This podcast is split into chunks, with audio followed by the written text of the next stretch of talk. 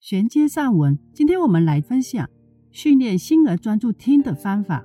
普系孩子在整个训练过程中，似乎只有视觉学习和听觉比较好之外，其他的发展都有不同层面问题，例如迟缓、手脚发展不一等情况。每个普系孩童的智商及情商、语言及社交能力都不尽相同。家长所做的是尽快改善孩童不适当行为，踏上密集式训练的轨道，从而在他们的能力范围内学习，以便追上或接近同龄学童的各方面发展。借鉴兔妈当年做法，先训练孩童基础训练听的做法。一、家长说：“请站起来。”能力好的孩童能听到自己做到从坐到站起来的动作。二、家长举站起来的图卡。孩童望着图卡就能站起来。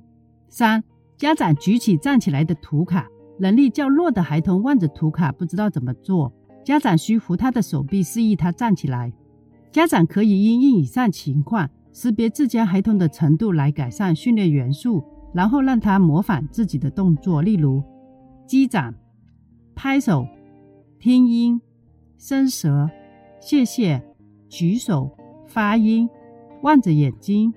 跑、遮眼、摸头发、加油、击拳、踢脚、睡觉、抬高腿等等。家长也可以把孩童情况归类为三项：强项、视觉、肢体，这样训练起来就容易多了。当以上基础做得比较好的时候，可以做台面的其他功课。下集继续分享专注听的具体方法。若以上内容对您及孩童有帮助的话，敬请订阅、按赞、分享，让更多家长运用如何训练孩子专注听的方法。您的一个分享动作，可让更多孩子得到改善的机会。感谢您的时间，下集再见。